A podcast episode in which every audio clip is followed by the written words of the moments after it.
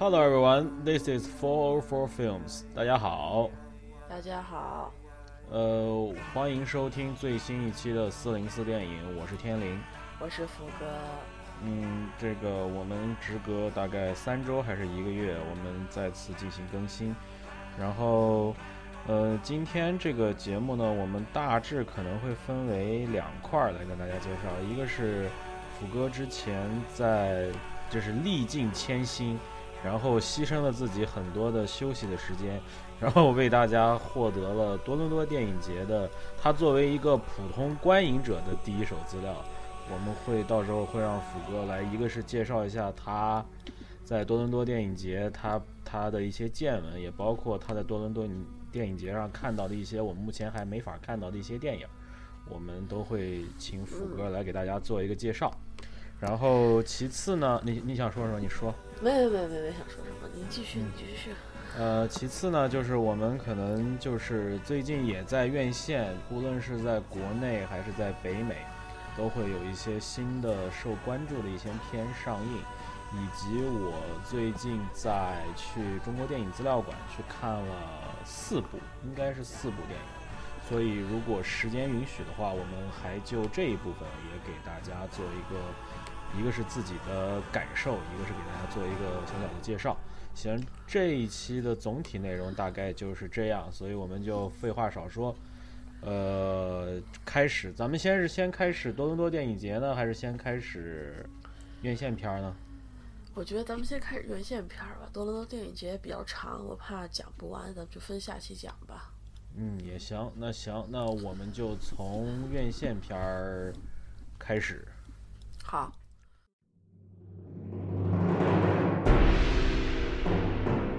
我先说，你先说。咱们也没，咱们也没对片子，我靠。其实这次比较仓促了，这次比较仓促，因为天林前段时间一直在忙，然后我也在准备学习和考试当中，压迫的不能自已。然后，呃，就就，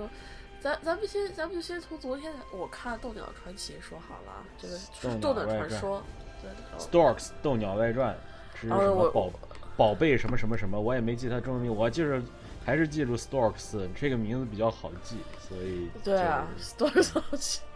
嗯嗯嗯，斗鸟外传，萌宝满天飞。对对对，反正是一个挺傻逼的名字。好行，不过其实挺贴切的，确实后面是萌宝满天飞，是吧？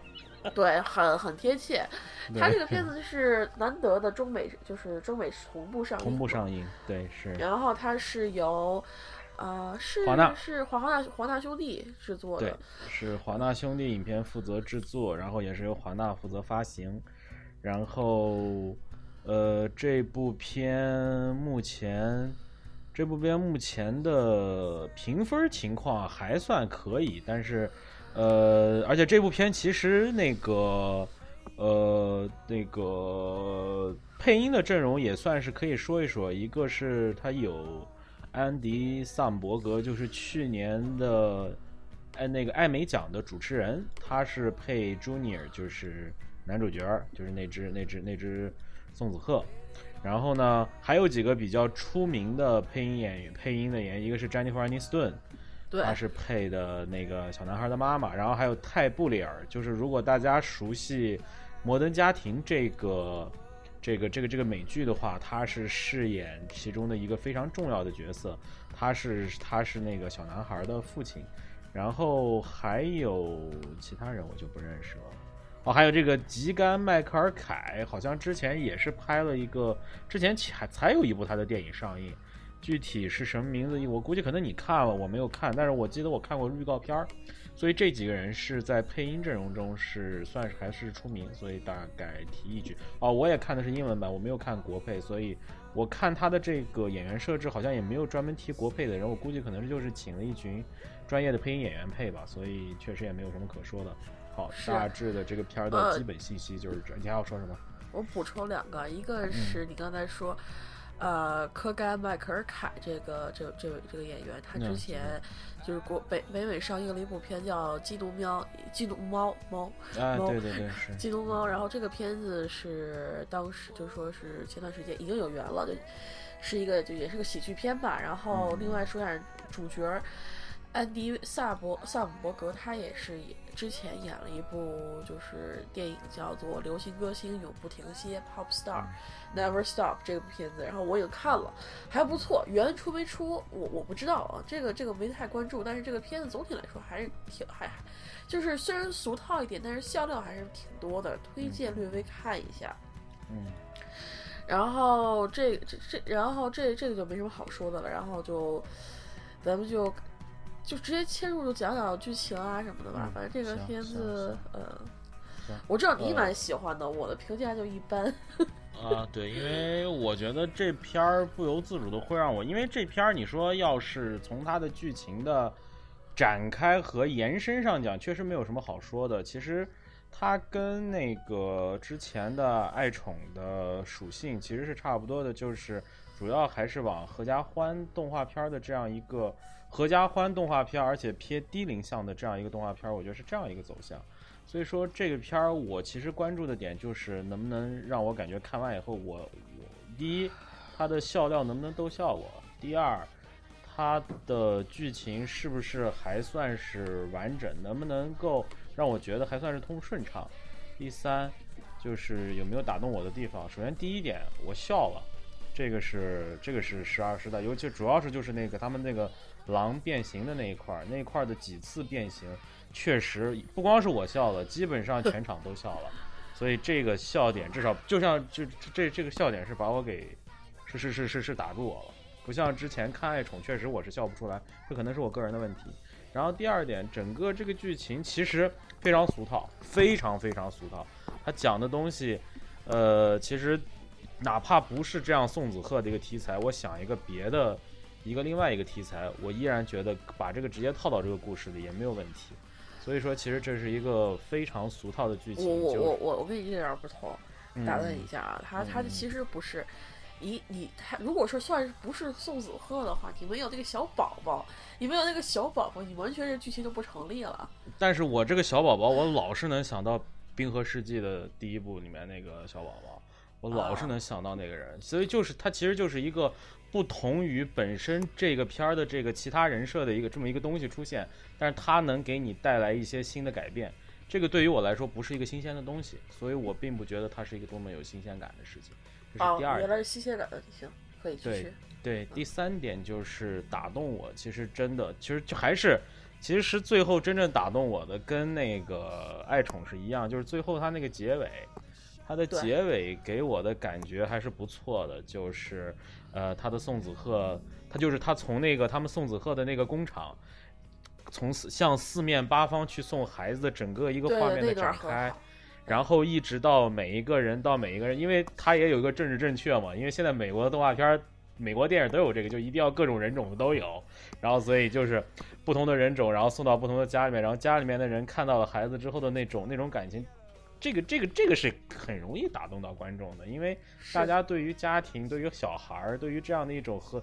团圆的这样一一种一种画面是非常受用的，所以嗯从这三点上来说，呃，我对于这个片儿在这个层面上是认可，但是有一点其实。我是觉得，就是我不满意的点，就是说，其实我觉得宋，因为我们之前都看过那个短片儿，那个鲍丽云和宋子赫那个短片儿，那个里面哦他对于宋子鹤，他对于宋子鹤的阐释是一种另外的感觉，因为那个片儿，那个短片儿其实。它虽然不是讲关于是，它是讲鲍丽运和宋子鹤之间的这个关系，但是我对于那个里面对宋子鹤的阐释比这个好，因为我觉得其实 storks 这个东西是一个挺可以往深了挖的一个东西，因为毕竟它是一个动物与人之间的一种关系，以及包括其实它是对于人的本源的发生的一个一个新的阐释。所以嗯如果有比如说像皮克斯这种会讲故事的，或者像迪士尼那种会讲故事的这样的动画片厂，说不定他们的编剧能够编出一些更有想象力的一些宋子鹤和人类的之间这种关系的这个阐释。我觉得这一方面，其实我觉得这是个挺好的题材，我觉得是可以往深了去挖掘的。但是可能不管是能力的问题还是意愿的问题，这一部片的片方没有这么做，所以其实对我来说，就这个题材，我是觉得有一些遗憾。呃，我大概对《斗鸟外传》这个片儿的看法就是差不多就这样。嗯，好，行，我、嗯我看了这片儿以后，我就觉得这个这个片子其实给我的感觉跟小黄人差不多，就小黄小黄人大大眼萌那部片子差不多。嗯嗯我个人不是很喜欢那部片子，我也所以导致这部片子刨去结尾部分，如果没有结尾部分的话，我这片儿我是完全看不上的。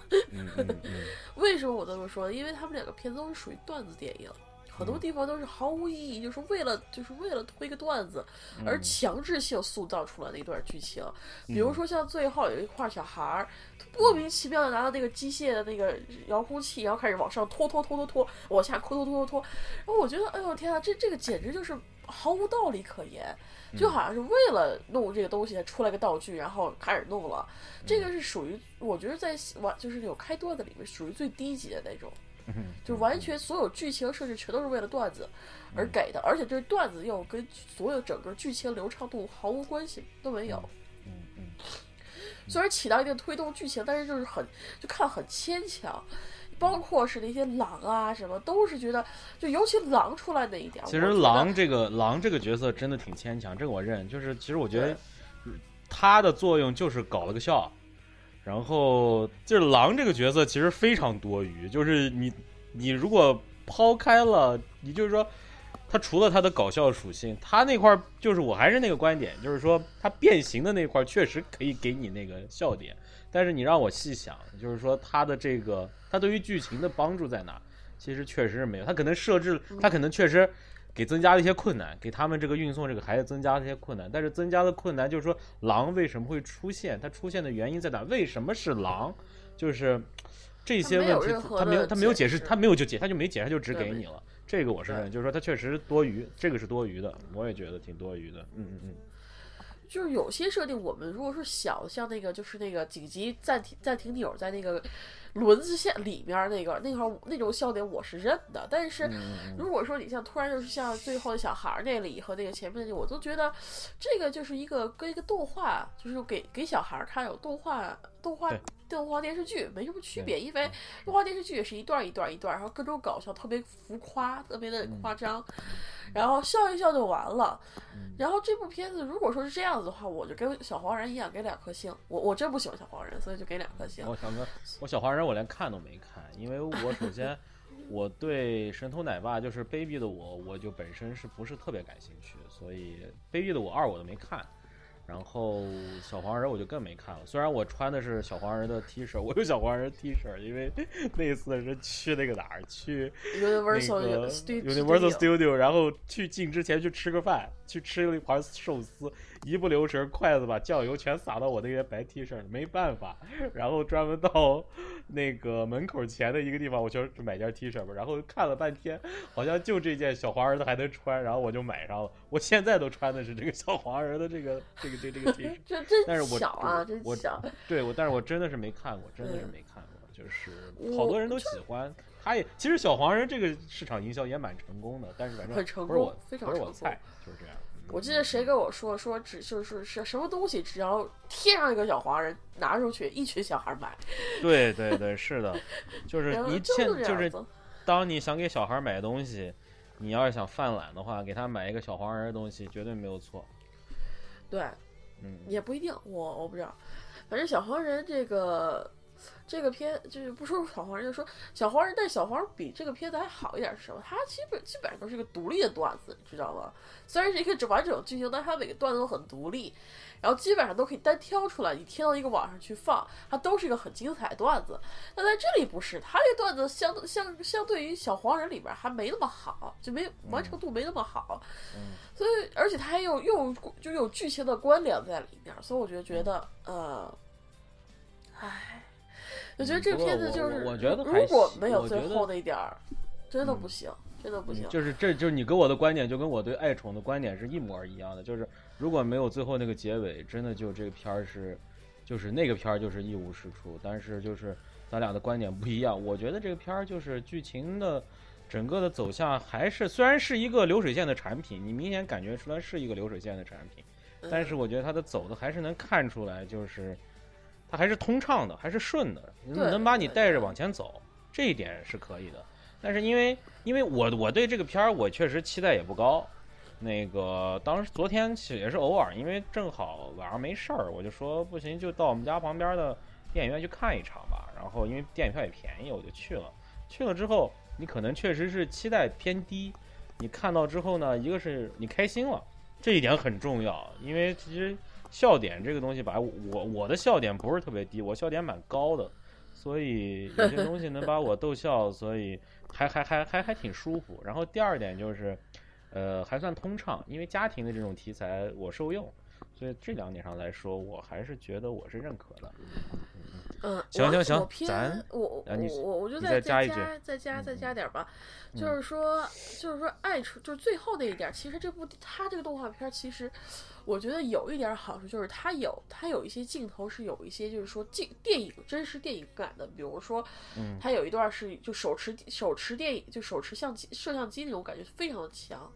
嗯，对，也有也有感觉到，它有一些地方手持嗯相机、嗯摄像机，我好像觉得之前我好像没有在其他电影里看到过，因为一般嗯动画片都是个非常四平八好像是不是就是那个那个鹦鹉吗？还是那个那个的那个第一视角那个镜头那个地方？是不是那个地方？不仅这里，还有最后嗯就是有一些就是比较莫名其妙的地方，他都用了一下那那种嗯就是摇晃是感。就比如说最后那个男主角要发表自己大言论那段，那段我觉得特别生硬，但是他在之前有一个那块儿我就想到独立日里面那个总统的那一段了，但是我就觉得对对。就是挺没意思的，就是要要树立这个这个这鸟的这个领袖形象，然后就嗯。就挺生硬的，是这样的。对，就那个他上去说就就就叫大家来注意他的时候，他的一段镜头就是有一个就有一个镜就是一转过来晃了一下。这个就是我觉得完全没有必要，但是他就做了一个这个，那我就觉得还蛮有意思的。但是除此以外就，这个片子就还可以，萌是萌，但是就今年萌片儿够多的了，各种萌，什么你要是喜欢宝宝有这个宝宝萌，有喜欢宠物有宠物萌，然后之后那个歌唱秀就是 Sing，那那是那个那个片子之后也是各种萌，所以我就觉得今年已经被萌给概括了，尤其是今年动物城第一波萌之后不停的萌，我不知道今年这夏夏天之后他们还能是搞贱吗？我就不知道了。哦，对，你们那国内放上这个片儿有个贴片儿吗？就是那个乐高的贴片儿没有没有没有，国内直接就龙标之后直接开始，国内一般不贴啊，片儿我嗯啊，我们这边是有个贴片儿的，是大概五分钟左右，你看吧你看乐高的。你看现在这个，这不是这时间也差不多了，要开始又攻下一年的奥斯卡，什么动画短片儿那些东西，所以现在动画嗯长片儿之间都开始贴片儿，然后慢慢的就开始选送，然后就开始了，基本上就是这么一个套路。嗯嗯嗯对，嗯对对对。但是这个贴片就是还有点逗乐，就是乐高，就是叫《功夫功呃大师与鸡》，有嗯。兴趣的等出源了可以看哎一下。乐高的嗯蝙蝠侠什么时候出啊？明年二零一七年，他没有说具体是哪年，还挺期好像是二月份因为还是几月份？因为那一年乐高大电影没有没有，好像就是那年输给他是提名没有？他好像连提名连提名都没有，没提名，他立马给自己做了一个那个，对就是那个，就是那个乐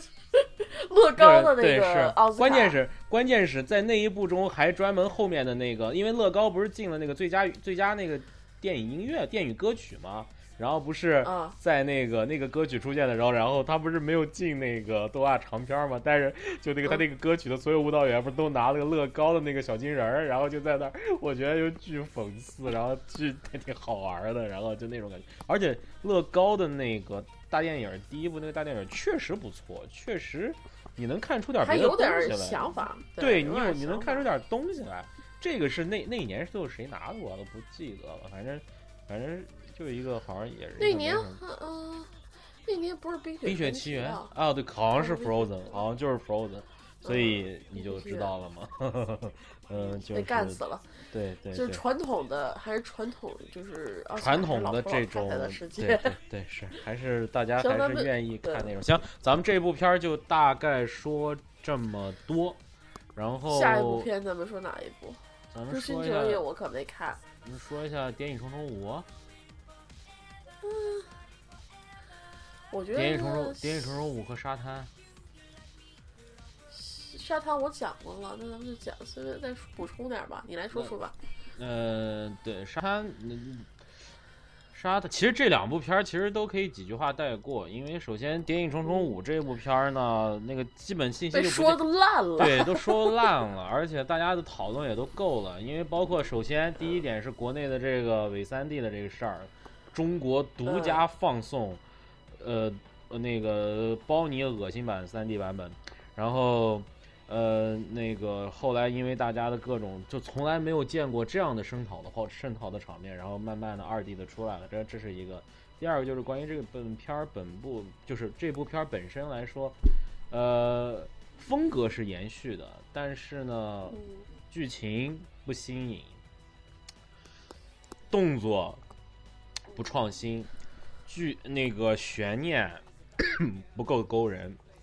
整个这一块儿，所以说就是说这部片儿是一个六分到七分，就是这片儿看你看的时候还是有爽的，就是因为。那个不格林格拉斯的这个，他对于这片儿的这个整体的这个这这这这这这这个水准的合格，他是到了。他包括手持摄影的跟拍，包括有一些大场面，包括其实动作上，其实而且马特达蒙演的也不错，然后还有坎妹有维凯德在，所以还有汤姆比琼斯，所以这几个演员的演技也把这个片儿至少保保住底了。但是确实。你如果跟前三部，咱就不说前三部了，因为第一部不是格林格拉斯，就说二三部吧。第二、第三部比的话，确实是格林格，不是格林格斯。第一部不是，第一部第一部是第一部是另外一个人，第一部是道格里曼嘛谁的，好像是。然后第二、第三部是格林格拉斯的。然后就是说，第二、第三部的前瞻性以及它的悬念设置的这种你你的这种你的这种出乎意料感，以及各方面以及包括他对于这个人。这种反体制的这种这种描述，我觉得都比第三部要强。第三部其实你感觉就是真的没有什么新意，尤其是这几年各种美剧，它这第五部吧？啊，第五部，第五部就是第五部的这种，第五部这种。三部可是最好的一部。我就是第 sorry sorry sorry sorry sorry sorry sorry，第五部的这种，就是因为最近的这些很多美剧啊，很多这种反恐类的美剧，很多这种谍战类的美剧，它的这种反体制感以及它这种。对于很多美国本身的反恐战争和整个的这个情报系统这种反思，其实做的都很到位，所以在这个时候他想拍出新意确实很难，但是确实没有做到这一点，让人比较失望。所以大概你别说他了，就连 那个当时那片叫啥来着？嗯，就是就是就是那那那那个那个是是是。Snowden，他那个就是他讲本来就是所有引发这一切世界世界元凶那个那部电影大电影就那那部电影都没有玩过真实的那个就是之前几年前拍的纪录片儿，所以你可想这个题材是多么的已经是被玩到已经就是感觉就是斯诺登这个电影，因为我还没看斯诺登电影，这没没有机会看到。我虽然还是很期待，因为奥利弗斯通的片儿我很喜欢。但是我可以明显的想到，就是说这这个题材，因为斯诺登这个事儿出了之后，被好多人已经抢了先了，然后大家已经把这个题材确实给拍烂，各种人基本上只要是跟跟反恐、跟情报搭边的，都得提一句斯诺登，都得提一句，甚至连好老婆，就是连 The Good Wife、傲骨贤妻这样的美剧，中间都有很长的篇幅在讲这个对于你的监控的这个事情。所以说，真的是大家都把这个题材用尽了，所以你在出现这样的东西的时候，你就觉得，哎，真的是没什么意思了。所以大概就是这样的感觉。嗯，行，那《谍影重重五》，你还你还要说吗？你再说两句。我就说一下维坎德的那个演技吧。嗯。就是艾丽西亚·维坎德演技，然后我觉得小姑娘其实演技不错，但是有些时候她就是有点在那撑着的感觉。就是有点年轻，我我我这个我倒挺同意一些人的观点，就是确实有点年轻了，有点年轻了。然后，而且她的这个身体太小，就是她的这个身材整个气势出不来。对他气势还是出不来，他可能一个是年龄不够，然后再加上他的这个整个的这个身材的限制，所以他在那儿一站，你感觉好像他没有到他那个层级，因为他是可以和 CIA 的那个局长直接对话的那么一个人，就是他直接 report 给局长，就是他至少是一个 deputy。Deputy Director 这样一个级别，但是呢，你或者是一个行，至少是他们那个那个行动的那个那那个的是是 Leader，就是大概是这么一个级别。但是明显感觉到他好像整个人撑不起来的感觉，反正我是有这样的感觉。而且他整部戏他是他是撑不起来。对，而且你我我因为我我我我还我这那前两天正好我我那个 iPad 上有，我去那个我出去玩的路上的时候，在飞机上我把那个丹麦女孩给看了，然后我就因为。首先，他拿了最佳女配角，凭这个片儿。其次，大家都说这个好，我确实我是钉钉的看了这俩人的表演，包括小小雀斑在内。哎，我正好我就借这个机会，我也把那个《搬家女孩》我说两句我的感受吧。就是我这个嗯片儿，两个演员演得非常努力，而且小雀斑的演技，就小雀斑的表演也不错。嗯，维坎德的表演非常丰富，就是真的是你那天说，就是说哪怕小雀斑演了这么一个特殊的角色，博人眼球的角色，但是他没有把维坎德压住，这一点是特别好。维坎德的这个人悲伤的时候，这个人快乐的时候，这个人调皮的时候，这个人就是在深沉的时候，不同的情绪的感觉，不同的波动感，他都演出来了，特别有层次，特别丰富。这么他他二十多岁，二十出头的这么年轻的一个女演员能演到这样，确实很不容易。但是这个片儿的这种就所谓的这种算计，这种勾人眼球，这种好像总是要去贴近所谓的电影学院的那个喜好的那种感觉，太强烈，真的非常非常强。你感觉好像就没有别的事儿了，好像大家整部片儿，其实我看那个模仿游戏的时候也有点这个感觉，好像就是说。好像说就是这种所谓的特殊人群，不管是变性人还是同性恋还是怎么着，好像除了这点事儿就没有别的事儿可以讨论了。这个是我现在对于这样片儿的一个特别特别反感的一个东西，所以就是这个我我这么说吧，嗯，你说，嗯，不打断你一下，嗯，你说，这么说吧，嗯我就觉得现在这种有些导演过度渲染这些这些东西反而不好，就像之前小姐那样子，就是嗯你把个同性恋当个事儿说。对。不是，我说应该当事事情说，尤其是对于歧视这件事情，应对当当事情说。但是他们有点太把它当事情说了，就是说你这样的当事情说，反而有点让我觉得你在歧视。反而让同性我恋的感觉嗯反而让我觉得，一个是会有感觉，就是说把就其实对，就是我们跟其实就是说这种东西的突出，其实你就觉得它不一样嘛。其实咱们不要把歧视当歧视的什么意思？歧视不一样，嗯试试看待，其实就是对一个东西不一样的看待，其实就是这个意思。咱不要说上下，其实歧视就是这么意思。所以说你把它一旦突出到一个非常鲜明的，就说明你也觉得它不一样嘛。你是想反对大家觉得它不一样这件事儿，你反而把它突出的特别不一样，所以从这一点上来说，这反而是过犹不及，效果会非常不好，这是一个问题。第二个问题确实是可能是我个人的问题，因为这片儿里面这个小雀斑的对于这个人的阐释，可能也是剧本的原因，就是说，哎呀，我看的反正就特别不舒服，就是可能一个是我的观念不够超前，然后我还是比较一个传统的直男的想法，但是反正里面的好些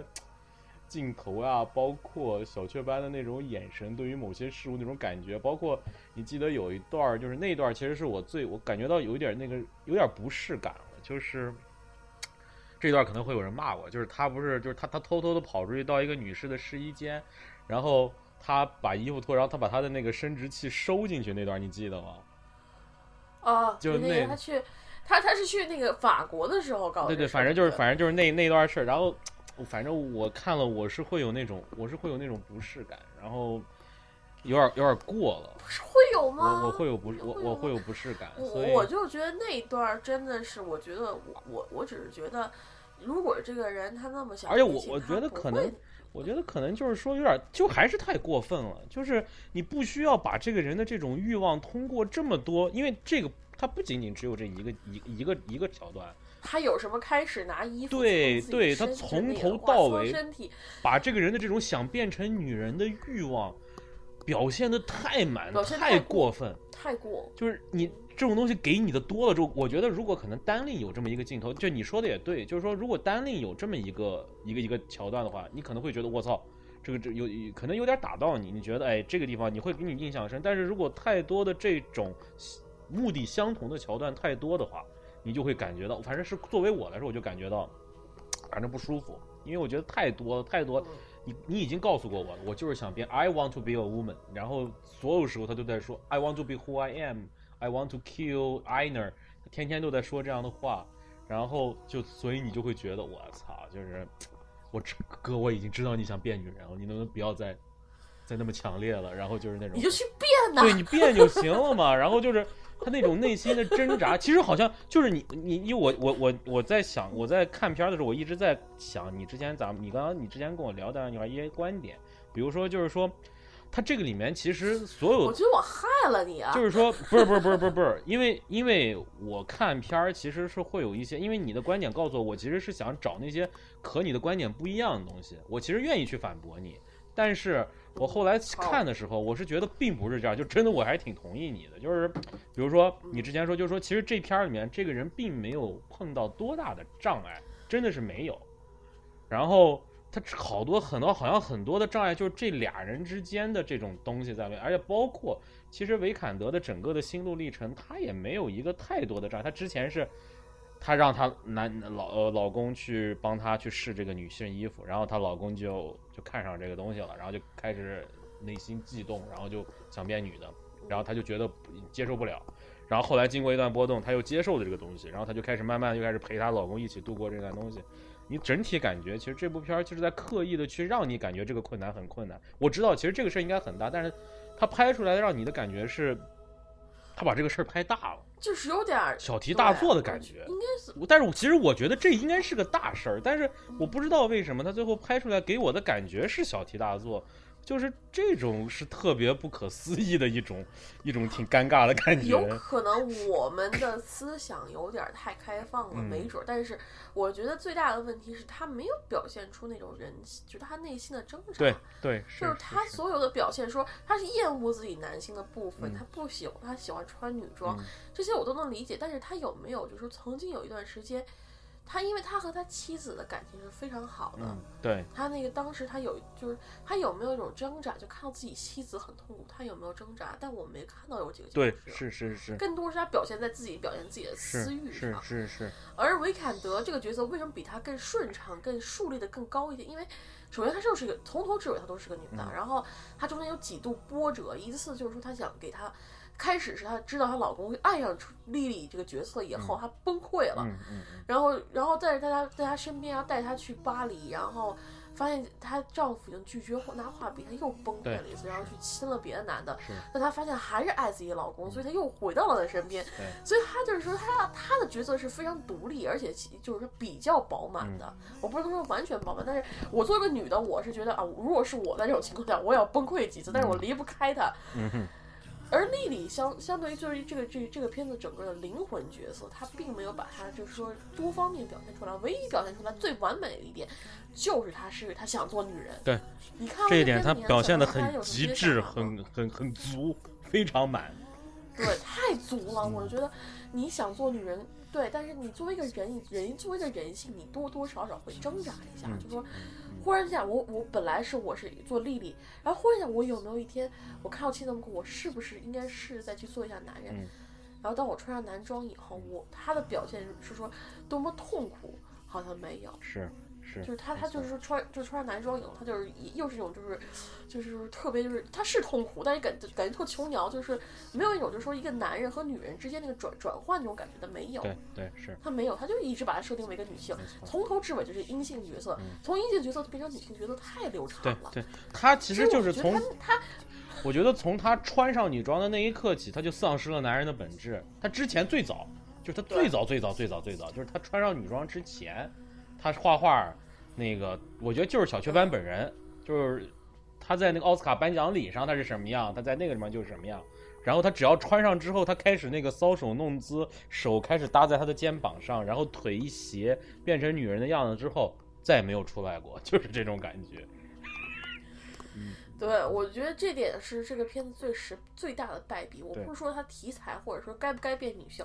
这都不重要，重点的是你把这个，只要你想让人说服，就是这个角色为什么会变成女人？嗯，对，她变成女人的内心挣扎这个过程，你要拍出来，这部戏绝对很表述手法，但是它的名字叫单的，对，表述手法就是，而且还有就是剧情侧重的问题。是，其实做剧情侧重，我觉得现在是个挺大的。对对对对，是，尤其是这种题材，尤其是这种题材。嗯，对对对对。我好，嗯，就好像潘金莲一样，它也是剧情侧重。我我看到就是我不是潘金莲嘛，脱档了。然后这这个片子我看的时候，它也是剧情侧重，它有两条线，一条是官员线，一条是潘金莲，就是李李李雪莲那条线。它在这两条线取舍当中，它就偏了一下那个偏，它重则则重在官员那一边，就官场斗那一那一边，而忽略微有点忽略李雪莲这条线。所以以至于李雪莲这条线并不完全饱满，而那个，而官场那边有表现太过，有点太过。所以最后片上映的时候，我们再来看看。因为哦，我昨天看到一个算是好消息吧，因为就是冯小刚首次回应就是脱档的这个事儿，然后他就是回应了两条，第一条就是，呃，调档这个事儿是冯小刚自己的意愿，不是不是那个所谓的，就是至少冯小刚是这么说的，就是说是我想广电调档，因为他觉得他不想啊，跟因为就是国庆档，包括之后，因为有好好多片儿要上映，所以说他不想挤在这个里面，这是第一点。第二点是，呃，我不是潘金莲的剧情的内容的这个审核，包括安排已经全部都定下来了，在他去多伦多之前就已经定下来了，嗯所以之后出去的版本应该不会是就是不会再有做任何，不会再有做改动，所以这是目前我们能得到的最新消息，因为之前所谓的。呃，我不知道真假啊，因为现在也是大家都是说，所以我不知道。就之前所谓的盛嚣尘上，就是说这次是因为广电总局在看了他到多伦多之后得奖怎么怎么着，重新调档，是因为要重新改改变这个删减东西。大家有很多这样的关，很多的这样的传言，很多这样的说法。但是至少昨天我看了那个新闻之后，我稍微有一点点放心，所以希望这是一个。因为这是冯小刚自己说的，也是华谊说的，就是是片方和制作人和影片的导演官方说的这个说法，第一人称的说法，所以我还是希望就等十一月十八号能看到一个完整的《我不是潘金莲》，因为很多人都在说这可能是冯小刚最好的一部作品，所以我也因为作为冯导的脑残粉，所以我也特别希望这部片儿能够 的说 it 就是 I doubt it，就是我我我怀疑，我质疑，但就是是我还是希望这部片儿能够我完整的呈现在我面前吧，嗯就大概是这样的情况。是是，我我想这么说，它删减一点，我觉得也没有什么太坏的事儿。首先，我是在多伦多电影节看，它是在多伦多电影节第一天的晚上嗯九点钟嗯嗯去看的那一场。这部片子我怎么讲呢？这部片子其实是啊、就是说。比预期的要好，嗯它不是个闷片儿。就是你看那个，就是你想一个圆形镜头，你首先一个反应就是大嗯嗯大文艺片儿、大闷片儿。冯小刚的叙事，冯小刚的叙事不会拍闷片儿的，他嗯，他不会允许这个片儿成为一个闷片儿的。嗯嗯嗯，呃啊，我记得好像一九四1948八还是什么。一九四二不闷，我我我我我觉那个得不片子不就那片儿是？反正那片儿不是闷，那片儿是没有没有没有那么激荡，就是说对那一场灾难的描述可以更更直打直打人心。但是那片儿我个人感觉不闷，我是这样的想法。嗯，你接着说，你接着说。嗯嗯嗯行行，他那个片子就是说，首先它不闷，而且它圆形镜头就几次，嗯它有三次画幅变更，圆形、方形，还有一个网就是正常画幅。三种，然后这每一层它都是有自己的含义在里面的，所以我觉得这个片子还是不错，嗯，不错，有有所想法。然后那个他并不是说就像有些对我因为其实我也有点害怕你我可以放，我也我也有点害怕，因为当然因为冯导确实有这种有有有时候有这种习惯，就是说我就想玩一把，有点这种感觉。因为之前也有传言，就是很多人包括说什么他身边的，包括刘震云，包括张国立，包括王中磊，都在劝他说别用这个圆形镜头，说太冒险了。然后冯小刚后来也是就发狠就耍横，说你们干嘛不让我用，我就不我就不拍了，好像怎么着，才把这个事儿定下来了。所以我就特害怕他这种独断专行出事儿。但是我听你这么说，我反而放心，就是说确实他是有意义的，他这个圆形镜头用的至少还是还是有意思，真的有意义，真的有意义。我觉得，嗯，有有意思。他就是，我觉得他至少我我可能我不知道是我延伸过多还是什么，但我觉得三次变服，它都而且三次变幅你都看出来了而且这个片，嗯，都看出来了。这哎那 个布达来？一个布达佩开始就是一个斯小圆的布达佩球，斯然后变成大的一个整方便宽宽变方，我就没看出来。我跟你讲，后来我又重新看一遍，我才看出来的。这个这个太明显了，你看不出来就简直就这种 好好瞎了。我跟你讲，那那那个圆形啊，圆形镜头那个圆形镜头真的是就是非常，对，变成正方形，正方形最后一个展开，哦它它它这都是非常明显的。但是，然后这个片子我就想说，它可能没有你们想象那么烧脑嗯啊什么的，就是那那那么的那个黑暗或者怎么样，它是一个挺黑色幽默的一个片子，就是讲了一个就是说一个嗯上访者的故事。而这个上访者的故事，我我没看过原著，但是这个上访者的故事，我觉得他他他这个片子，我觉得广电不会太审他，因为这个上访者的角色不是一种就是苦被那种官僚压迫呀、苦哈哈的那么一个，嗯。就是穷苦女性，就她不是那种样，她是一个，就是说她就是一个特别倔的一个人，嗯。特别倔的一个人，就一股劲儿拧着她，不停的往前走，往前走，往前走，然后就不就这个故事，而且也是一层一层一层升级，所以他这个片子还挺有点正能量，但是他又表现出了一些中国官场上的一些，就是就就是一种嗯。就是玩法吧，我觉得还是蛮有意思行，的。好，好，呃，所以过审我我我我对是觉得对所以所以我其实我就当时确实有个担心，因为别他嗯。妈因为这妈好事儿变坏事儿，因为他一个是他在多伦多拿了一个，虽然他拿了费比西奖，然后他今天我今天他又在那个另外一个 A 类电影节，就是西班牙的圣塞巴斯蒂安国际电影节上拿了最佳影片的最佳影片和最佳女主角儿，所以这部片儿确实也可能是我嗯不知道冯导之前拿过这么大的奖没有，我也不知道，所以反正我是对这片儿确实还是有期待，所以希望还是能够完整的呈现在，至少这就是说，冯小刚想怎么样呈现给我们，他就能怎么样呈现给我们，这个是还是蛮重要的。嗯嗯嗯，是这个片子，我觉得推荐一下吧，你不要带太多的偏见去看这个片子，会有一些惊喜在里面。然后，嗯，然后另外我在这次看到范冰冰本人了，然后还拿到了那个冯导的签字。嗯虽然冯小刚写字好不好看？还有大鹏，大鹏真的很亲民，不好看，完全看不出来他写什么。跟大鹏大鹏为什么就是画了几个圈儿吗？就是就画符，就是画符。哦没有，就是画个符，你知道吗？就画个符。然后这个怎么说呢？这这个大鹏真的很亲民。当时我们在走红毯啊，说是走红毯，我告诉你，红毯就那么一小块儿，然后中间一大片地都是空地。然后范冰冰真的太漂亮了，范冰冰。然后那个当时他们就在那儿站着的时候，就是那个就是大鹏是。跑过来两次，至少就到我们这边说，我们说大鹏，大鹏过来，他噔噔跑过来，然后跟我们合照啊什么，真的是蛮亲民的。然后哎冯导总共去了几个人冯导是在那个范冰冰之后，就是四个人，主演都去哦，了，还有有就是郭那个冯冯冯小刚，冯小刚去了，大鹏，然后大鹏、范冰冰，冯小刚还有范冰冰哦四个主演都到了。刘震云去了吗？嗯，哦，刘震云没没有。嗯，因为这个圣圣塞巴斯蒂安这个点他去了，因为我嗯看到他他他上去说话了，所以我想问一下。行行行行，既然既然既然讲到了那个黑色幽默然后我就把这最近我看的，你你可能没看，你可能还没看，我正好就把这两部说一下吧。追一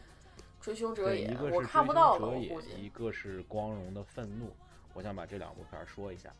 呃，追凶者也这部片儿是由呃算是国内的一个比较在犯罪片儿这块儿比较专业的一个导演曹保平来指导。然后这部片儿的主演是有刘烨、张译、段博文、王子文以及那个曹保平导演的一个算是一个御用的一个男演员叫王彦辉，然后这个演员，然后大家几个人也共同来出演的这样一个剧，呃，这样一个电影。这部片儿是讲了它的主要是在一个凶杀案出现了之后，由刘烨扮演的这个汽修工叫宋老二，他被警方当成了首要的疑凶，但其实他没有干这个事儿，以及他之后他的追凶，包括嗯真正的凶手出现之后。他们之间形成的一系列的一些巧合的故事，形成了一个就是说，就是一个充满嬉笑怒骂的一个黑色幽默的大一个逃追逃和逃杀的这么一个故事，我就不给你剧透了，因为这片儿确实说了就没意思，大概就是这么一个剧情，我就大概讲一下我对这个片儿的感觉吧。嗯，这个片儿会有很多人会不由自主的拿它跟《疯狂的石头》比，因为这片儿都有一点，一个是首先两部片儿的喜剧成分都很足，其次两部片儿都算是犯罪题材，第三两部片儿都是那种有点像盖里奇式的那种巧合式，通过玩结构和玩巧合的这种东西来给你呈现出了整个事情的一个进展的过程，大概都是这么一个一个一个感觉。呃，我我就想说，其实因为《疯狂的石头》我看的很早，我就是大概零他零六年出的那部片儿，我可能零零六年零七年我就看过了，所以一个是我对那个印象不是特别深，一个是可能当时年龄太小，对那种对那种叙事手法我不是特别吃得透。然后，但是我知道，我我现在想想，《疯狂石》，因为我后来又看了《两杆大烟枪》，看了《偷拐抢骗》，然后又看之后又回想《疯狂的石头》，那部片儿对于盖里奇手法的本土化的这种还原是做的非常好的，而且它的这种巧合设置的非常好。这部片儿《曹保平》这部片儿，大家都想说它是一个有喜剧成分的犯罪片儿，我倒不如说我把它定义为一个有犯罪成分的喜剧片儿，更更贴切一点，因为我觉得如果从犯罪片儿的这个层面上来讲它的吧。它对于这一个犯罪片的这种悬念的设置，对于整部片的这个怎么说，就是，反正就是，如果是犯罪片那些题材、悬疑、动作，包括一系列的这种东西，它这部片的叙述上其实它是有缺陷在的，就是它没有把这个悬念的设置和那个悬念的这些点的这个这个这个这个这个包围啊，它没有做的非常很精致，这个是它在犯罪片上的问题。但是这部片儿通过犯罪的描述来来来表现这个喜剧，这个喜剧的这个感觉是非常非常非常好的。而且它最好的一点就是说它不低级，它所有的那个喜剧的点都是通过演员的表演表演出来的。这里面就必须要提张译了，就是张译作为这个里面的一个，其实他是他因他因为他没有拍的这个里面他设的男主演是刘烨。但是其实，我觉得无论是从戏份上，还是从整个片儿的这个围绕性上来说，我觉得张译是第一，就还是那个最突出的人。他在里面，就是一个是，他是首先这部片儿是方言的，就是从云南方言到到东北方言，都是整个是一个方言化的一个本土化气息非常强。其次就是张译的，首先张译的台词没有问题。就是他在说东北话，他把那个东北人刚开始的时候有一点，因为张译是黑龙江人，就是因为黑龙江人在整个东北的这个语系中，他的东北味儿是最淡的，所以我刚开始听的我会有感觉说，哎呦，这哥们儿是黑龙江的人，说说辽宁吉林话确实有点不对，但是说着说着你就会感觉到他那个位置，他他那个他那个感觉就找到了，然后后来他那种感觉就出来了，所以在语言和台词这块是非常就是没有问题，在之后就是在整个走的这个过程中，他对于那个表情的捕捉。就是对于那个人物的表情的捕捉，在他遇到困难的时候，在他想做点什么事儿的时候，在他对于他女朋友的温情的时候，在他他对于他的老板的那种谄媚的时候，不同的情绪阶段，他做出的表情非常好。这这这这正好不是这两天那个张译在那个知乎上他自己回答了一个问题，就是说，呃，他回答的那个问题就是讲在话剧舞台和在电影。其实那个舞台，那那那个那个问题好像是讲和电视剧和电影的表演区别，但是他回答这个问题，他基本上回答成就是说，在话剧舞台上和在电视电影舞台和大屏屏幕舞台上这两个舞台的那个表演有什么区别？他大概是讲了这么一个事儿，他就其实就讲了一个这个人，就是说你在舞台上，你在话剧舞台上，你看不到人的细微表情，因为你站走得很远，所以大家就会用语言的音调以及肢体语言的夸张来给大家传递这个人物的情绪表达和这种个性的展示。这是舞台剧的一个必须的场。他说，但是在电影中有在在在这个影视剧中，尤其是电影中，他会给你对你的面部有一个极大的张力。你的语言其实是次要的，这个人的面部表情，尤其是他在面部表情表达的时候那种微小的那种变化，这个是在电影中，这这个是在话剧舞台上是不能有，是不会有的。有了，因为也没用，因为大家也看不见，所以说。他就说，但是我觉得说正好，我他我在看完这部片儿，我又看了他这回答之后，我觉得他对于这个他的回答中的这个所谓的在电影中表演的要求，我觉得他做的特别好。因为我记得很清楚，在这部片儿里面，张这个摄影镜头给了张译很多他的表情的定格，就给了很多他的表情的定格，不说话只有表情。在那几个定格中，他给我呈现了很多很多这个人物的不一样的情绪和不一样的特点，而且表现的很贴切。所以说，从这一点上来说，我觉得真的是因为，其实张译这一路走的确实其实挺踏实的，就是从最开始的士兵突击，包括最后康洪雷的那几部什么生死线呀，这几部比较有水准的这几部电视剧，包括他在亲爱的中，包括他在呃，我想他的还有什么电影？哦，潘金莲里有他，然后包括他在那个天那个山河故人，山河故人里，包括在这个里面，就是就是他的表演一直是一个稳步上升，而且是让人感觉到就是很踏实，就是他是一个演员多过一个明星的这样一个人，所以说，尤其是这其实这部戏中，反过来说刘烨，刘烨呢其实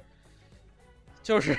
又被我其实不想这么说，但是因为就是刘烨的表演一直就是有一点那种僵硬感，就是说他不管是想表现的柔情，想表现的硬汉，想表现的愣，想表现的傻，都感觉是一种特别直给你，就是感觉是一条直线不会弯曲的那种感觉。这部戏其实他已经做得很好了，一个是他很努力的去学那个云南方言，虽然跟其他那几个云南本土人还是有差距，但是你知你可以看出来他已经学得很很辛苦，因为他是一东北人。确实不太容易，这是第一点。第二点就是他的对于这个他的这个角色的这种，一个是在某些情况下是表现出了懦弱的一面，某些情况下表现出了勇敢的一面。就是他对于这种情绪的把握，他是可以看出这种不同性和层次性在里面，丰富性在里面的。但是你把如果单另说这个刘烨的表演，可能说他是很有进步的，就是说确实比他之前在。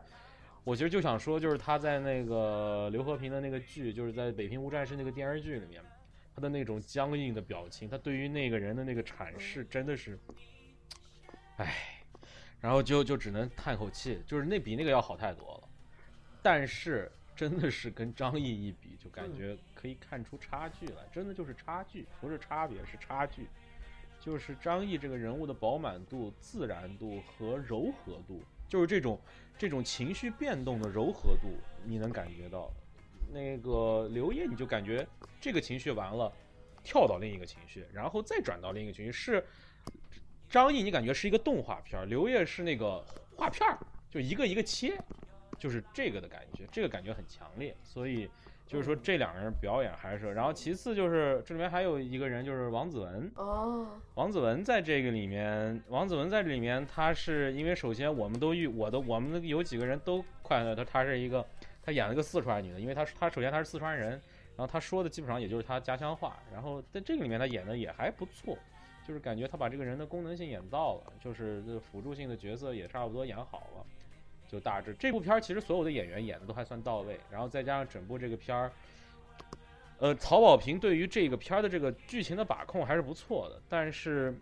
就是说犯罪上欠一点，喜剧上多一点，所以说我是觉得它是一个比较优秀的犯罪类型的喜剧片。好，我大概就是对《追凶者》也就是这么样说的，然后你有什么想问我的，或者说你有什么想说的吗？我就想说吐槽一下啊，《追凶者也》这部片在我们这儿只有一家影院上映，然后就在 Markham，不是那个我们常去的 Young and Dandas，所以说去他这一家要好远好麻烦，然后尤其是上个，对我只能等圆了。然后这这这个下个星期他又要上两部片，一个是《湄公河》。还有一部忘了什么片儿，反正就是说啊，绝技呸！然后这两部片儿，那个就就这两部片儿要上，所以它肯定会被撤档了，就不没得说了。如果要有的话，我下周考完了考试，然后考完了以后我就去看一下。如果没有的话，那就等远了。呃，另外补充一下张译吧，张译他在再说一下潘金莲，潘金莲他在里面演了个小角色，就像你说他演那个谄媚那种感觉特别强。但是很遗憾，潘金莲其实她就是潘金莲这部片子里面很多的镜头，她不给很多人一个特写，就只有给李雪莲这个角色一个大特写，面部特写。嗯，其他人都是背景。不是，就就对背景或者很小，就那种比较远，因为你想圆形镜头本来就很窄，而而你这个人物又是远景，就看特别小，而且我坐的那位置也不好，我那天坐一个位置特别偏，而且是二层的，然后我们那个屏幕又不大。然后那个就就只能就是就是反正就非常非常的的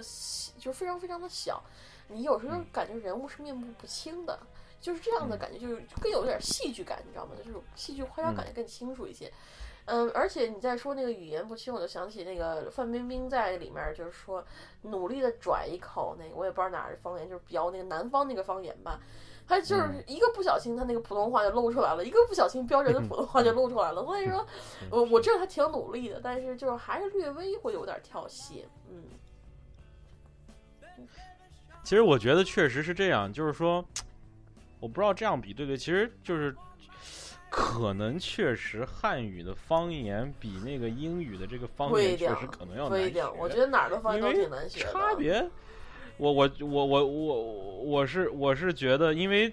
因为就是说，因为我是想怎么说，就是其实你对于英语的口音的预设，其实就是那几个，确实就是那几种，一个是伦敦音，一个是美音，一个是美国南方音。然后还有一个就是，主要还有就是澳大利亚的有一个，然后就是北方英国，包括苏格兰、爱尔兰那块儿是有一些东西，都这这这作为一个外国人，那你给我学几个呀？我一个都学不出来。我只能听出这些区别来。我我学我学不出来，那我又不是演员，我我我要都会，那我还干这个，我就干那个去了，我还干这个。然后就是我能听出来，大概就有这个区几个区别。但是如果你要想把汉语的这个方言，你想要真的是要都弄通的话，其实还是当然确实，我承认的一点就是说，中国的演员对于汉语语言中的不同的方地方的方言的这种这种类型的展示，确实我觉得它起步就比欧美演员晚，这个我是认的。就是说，确实是哦哦，对我刚刚还少说一块儿，就是欧洲欧洲大陆的英语，呃，就是法国人、德国人这些英语，当然还有这种，这样还有这种的，然后包括俄罗斯人啊，好吗？其实也主要英语他用的 法，好吧，我自己我我自己把我自己给我自己我自己我我自己把我自己给推翻了。就是我就是想说，就是说我想确认，就是说，呃，确实咱们这个演员对于这个方言的展示这块儿，因为咱们之前的一个，我觉得其实现在是有一个普通话和方言之间的一种，现在有一个有一个尤其是很微妙的关系，就是说大家是。一，因为之前很长一段时间，电影中是摒弃方言的，就是很长一段时间，大家是提倡普通话的，不管是官方还是底底下都是这样的。但是现在慢慢有一种恢复，就是我觉得其实，其实这个里面，我觉得其实《疯狂的石头是》是是是一个起到一个其实有点风起之先的这种感觉，因为我记得在疯《疯狂石头》之前，这种这种就是院线的这种还算是大一点的片子。呃，就是就排片比较密集的这种这这这这种片子，在在那个在大院线的片子里用方言来表现的其实非常少。但是这部片，首先它就给了你一个方言版，就是四川重庆话版，然后就没有其他的版本了。然后之后呢，嗯你就会出现很多这样的东西了。一个是就是，呃呃，广东片儿就不说了，那个广东片儿会出现粤语版，虽然很少，但是有。然后其次就是比如说，呃，让子弹飞出了川话版。然后现在就有更多的片儿，就是愿意去用方言、用这种本土化的这种语言形式来去来去给这个片儿的这种还原感能够更强。我觉得其实这是一个呃，还是一个不错的一个一个现象，因为毕竟嗯、中国这样一个大的国家，不同的地方人的特点确实是非常不同。而当你想去想去描述这种不同地区的文化差异的时候，语言是一个最直观，也是最好用，也是最有效的一种表现方式。嗯，所以我觉得其实这是一个蛮不错的现象实。感，然后呃，你说不然的话，全都是一口对纯正的普通话，你哪儿信呢？你去，你吓到那个冲，对对包括你像那个，包括你像那个一个勺子里，呃，一个勺子里王学兵的那个，我当然王学兵就是乌鲁木齐人，就是他那个新疆话说的，就是真是让我感觉，我就看到了一个我当年我身边的一个叔叔，就是这种说话的感觉，就是真的是感觉特别好，就是你这种感觉，就说，哎，这绝对是一正儿八经的新疆人在说话，就是这种感觉真的很很不错。不光是对于这种本土，人，就是可能大家也会觉得原原汁原味儿。就这种感觉还是蛮嗯蛮好的。对对，好，行，那那个追凶说完了，我再说一下，我后来又看，也是光曹保平的，是我昨天去看的，我昨天在电影资料馆看的，哎叫《光荣的愤怒你不》，打算说让人然后山人海这部片是零六它都是年，同一个事件引嗯发的。嗯因为因为不是《光荣的愤怒》是那个，啊因为我想说不是黑色幽默嘛，所以我把这个黑色幽默的这个先说完吧。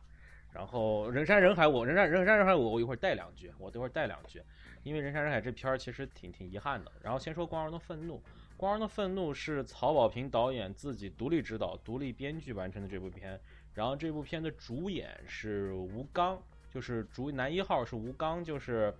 他比较另外一部比较出名的作品就是《嗯潜伏》里的那个陆桥山，那个笑眯眯的那个阴坏阴坏的那个国民党的那个情报军官，这个当也是我觉得算是他的半个成名作了。然后再加上就是还是曹保平导演的那个御用的演员叫王彦辉，他在这个里面演了反一号，就是就是他在里面演了吴刚的直接的对手，然后这个其其实王彦辉这个演员也是王彦辉，彦是那个砚台的砚，辉是光辉的辉，然后这个演员也是在《光荣的愤怒》中表演让大家所开始熟知的，就是大概是这么一个情况。这片儿其实其实是让你让我概括剧情很简单，就是。外面外面外面掉进来一个村支书，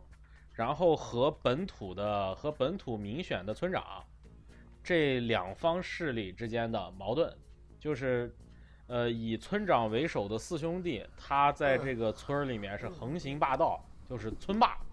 村这地头蛇。然后呢，老百姓是有苦说不出，村里面的村民是有苦难言。然后这村支书呢就想把这一家人就给掀翻。但是他用的手段也不是那种光明正大，他也是走了机场小道，然后也有很多机缘巧合把这事情给掀翻了。其实就是这么个故事。但是这个故事里面就要提到，就是说我刚才就说的，就是说，因为我们总是要提到黑色幽默，其实就是《追凶者也》也是一个黑色幽默，就是黑色幽默，其实把它可以拆开看，就是一个是黑色，一个是幽默，其实是这么一个事儿，对吧？追凶者也那个片儿中，黑色是不足的，幽默是很足的，所以这个片儿会感觉你会有一种失衡感。但是光荣的愤怒，我是想说，曹保平把黑色和幽默的这两方面的这个平衡度把握的非常好。就是第一点，他对于这个片儿里面两方势力的这个角逐，包括在这个角逐的过程中，双方的这种。计谋的展示，以及在这些双方的这个自己在争取势力的中，就这些斗啊，这个动脑子呀，就这些剧情点，而不是喜剧点的这些点上，他都做到位了。每一个每一个剧情点你能看到，而且他其实抠的很细的，就是你能感觉出来他是抠的很细的。其次，就是这个片儿的幽默的阐释。一个是，首先它这个也是本土化的，就是它这个，它这个应该是用的是攀枝花那边的方言，就是攀枝花，因为是那个四川的最南边，就是靠近云南的地方，所以他的话也其实这也是讨巧嘛，因为因为那个曹保平好像他特别喜欢用那帮云南演员。然后是不是他是云南人啊？所以我不知我不知道他是不是云南人，但是他就特别喜欢，因为包括追凶者也也是一个云南的故事，就他特别喜欢用云南的这帮人。然后呢，因为攀枝花它就是靠近云南，所以他的那个方言也有云南味儿，所以这个可能他也比较方便。然后他就，他就他他他就就是也是一个所有人就说的是都是自己的方言，都用方言来表达。其次就是每一个人物，他的这个幽默是通过每一个人物不同的性格的展示。比如说，呃，这个吴刚演的这个村主，哦，这光荣的愤怒是什么意思？第一层意思是，吴刚演的这个人的名字叫叶光荣，光荣的愤怒就是他的愤怒，其实这是第一层意思。第二层意思，也就是其实大家都很明白，就是说他要通过他要把他的这种愤怒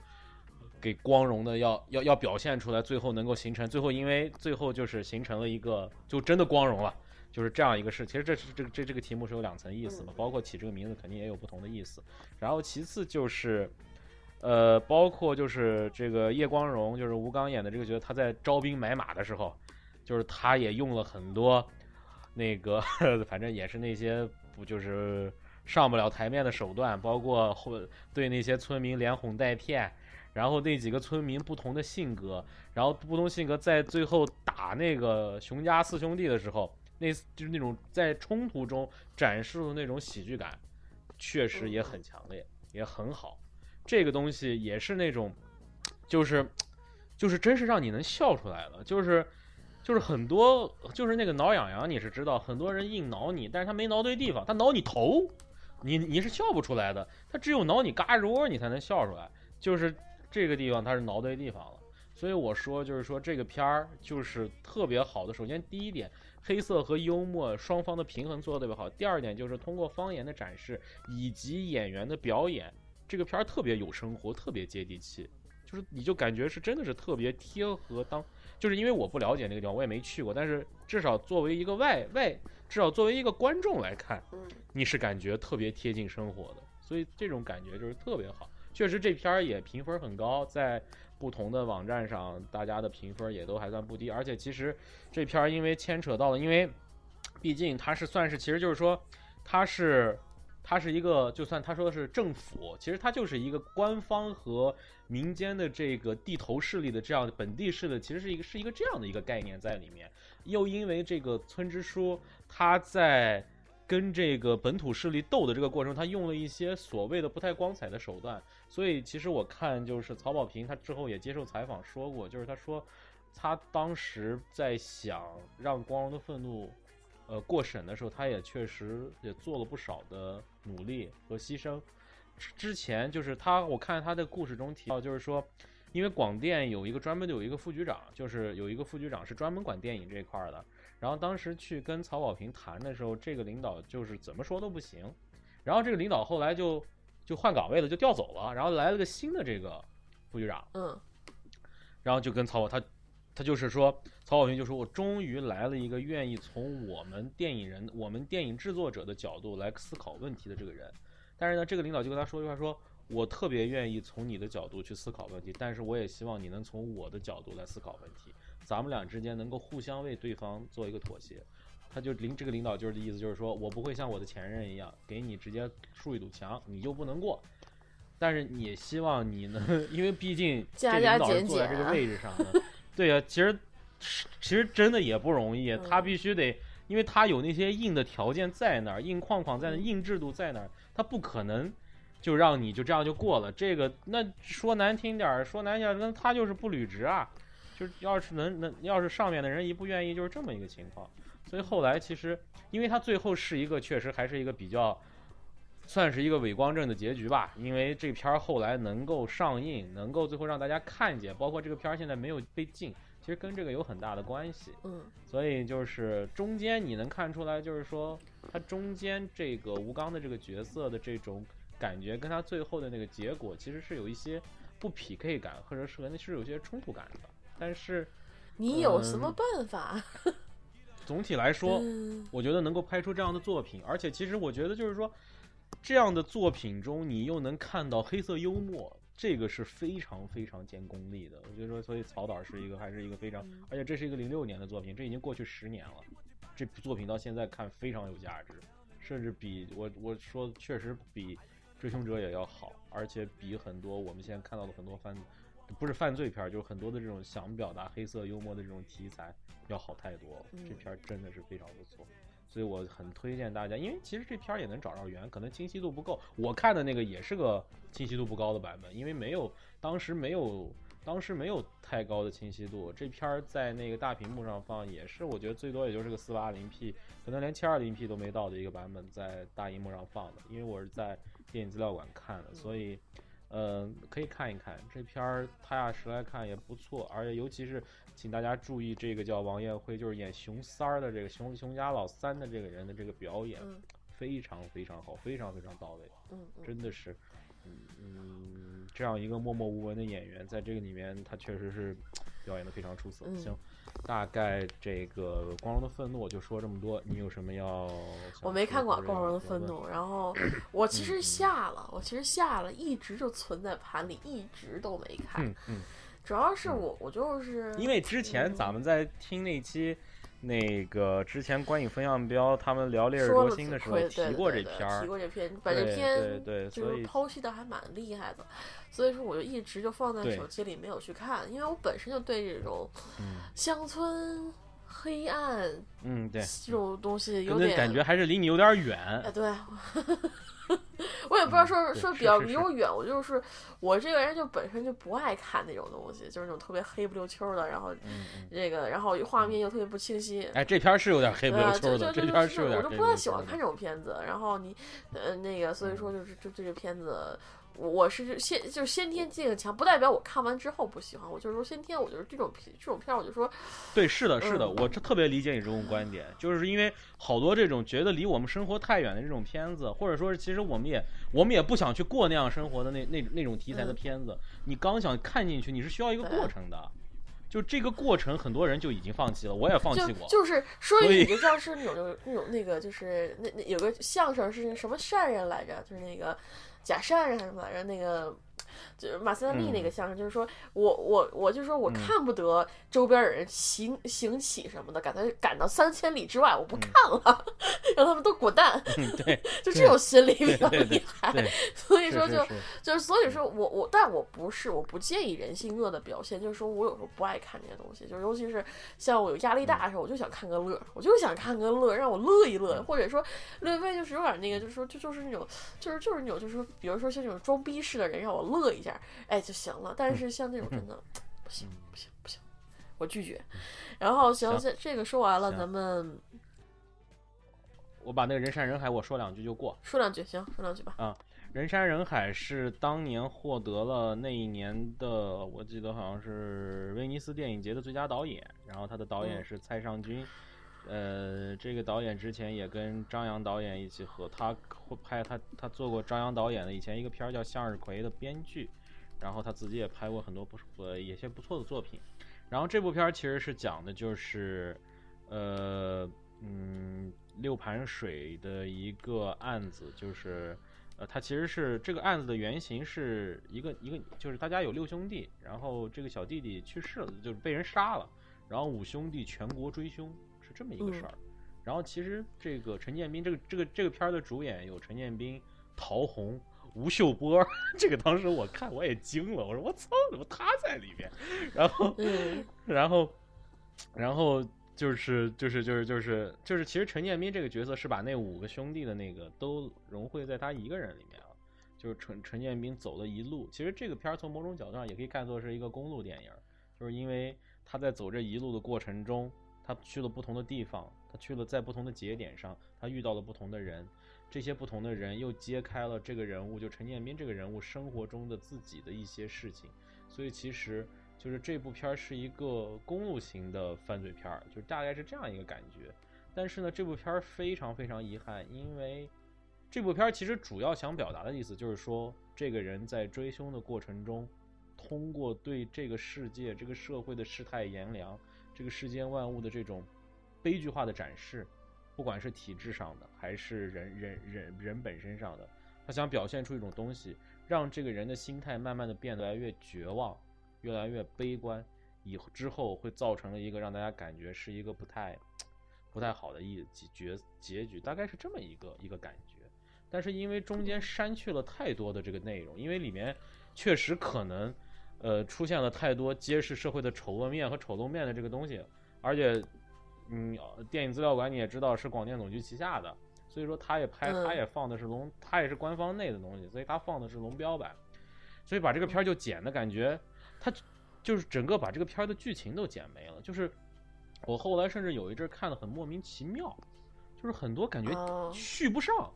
哎，这人不是已经死了，怎么又出来了？然后我就感觉是不是他在剪的过程中，他又有一些为了妥协，他之前又做了一些颠倒，所以让你感觉我都快看成一个魔幻片儿的感觉了。所以嗯就是通过，就是就是确实这部片儿是一个很好的展示，就是电影审查制度和删减确实能给这个片儿带来很大的影响。这个片儿给我就带来很大的影响。这片儿本来就有点闷，它是因为这个片儿是有点想艺术化表达，台词不多，那个人物的面部表情和人物的整个肢体多一点。其次，他又剪了这么多内容，就让你感觉很多时候你搭不上。你脑子就是因为搭不上之后，我脑子就不想去思考这些我已我无法得到解答的问题，所以就感觉我我我就中间有一阵儿几近要睡着了，